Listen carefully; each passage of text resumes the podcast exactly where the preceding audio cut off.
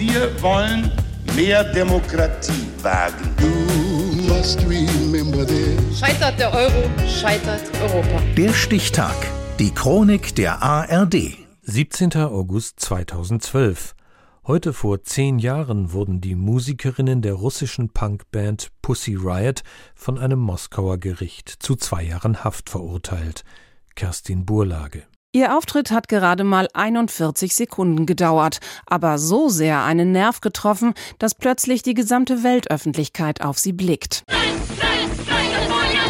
Nadezhda Tolokonnikova, Maria Aljochina und Jekaterina Samutsevich sind Mitglieder des feministischen Künstlerinnenkollektivs Pussy Riot und im Februar 2012 dafür festgenommen worden, dass sie ein Punkgebet performt haben, ausgerechnet in der Moskauer Christerlöser-Kathedrale. Nadezhda Tolokonnikova erinnert sich, Wladimir Putin als Wladimir Putin ankündigte, dass er zum dritten Mal an die Macht kommt, fanden wir das nicht gut und planten eine illegale Protestaktion. Auffällig gekleidet und mit knallbunten Sturmhauben vermummt, tanzen die jungen Frauen in der Kathedrale, um so gegen Wladimir Putin und die unheilige Verbindung von Staat, Kirche und Geheimdienst zu protestieren. Sie singen Heilige Jungfrau Maria schmeißt Putin raus. Ihre Festnahme folgt schnell. Die Kirche sieht in der Aktion Gotteslästerung. Die staatliche Anklage lautet Rauditum. Darauf stehen bis zu sieben Jahre Haft. Und bereits die Untersuchungshaft ist grausam, wie sich Maria Aljochina später erinnert.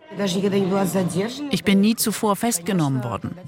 Aber klar, wenn du zum ersten Mal in einer Polizeiwache landest, wenn man dich komplett entkleidet, dich dann zwingt, in einem Käfig Kniebeugen zu machen und dich anschreit, mit dem Gesicht zur Wand, Hände an den Rücken, dann ist das etwas, womit du niemals gerechnet hast. Als einige Monate später der Prozess gegen Pussy Riot beginnt, demonstrieren Menschen mit Sturmhauben weltweit ihre Solidarität mit den Russinnen. Politiker und Menschenrechtsorganisationen protestieren gegen die viel zu hoch angesetzte Strafe und auch Prominente setzen sich öffentlich für die Angeklagten ein.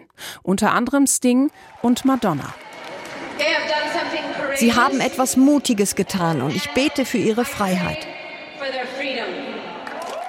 Die drei inhaftierten Frauen treten unterdessen in einen Hungerstreik, um damit gegen Justizwillkür zu protestieren.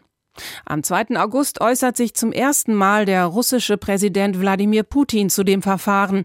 Bei einem Besuch in London sagt er überraschend, Ich glaube, Sie sollten für das, was Sie getan haben, nicht zu hart bestraft werden.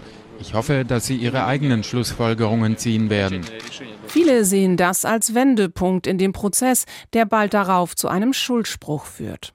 Wegen Rauditums aus religiösem Hass werden Tolokonnikova, Samutsevich und Aljochina zu je zwei Jahren Arbeitslager verurteilt. Nur Jekaterina Samutsevich gelingt es, eine mildere Bewährungsstrafe zu erwirken.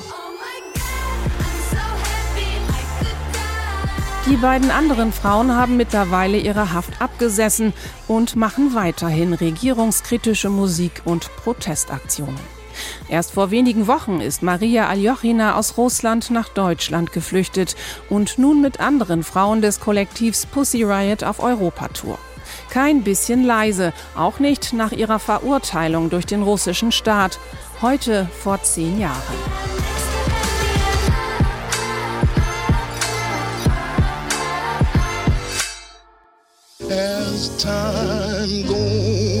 Der Stichtag. Die Chronik von ARD und Deutschlandfunk Kultur. Produziert von Radio Bremen.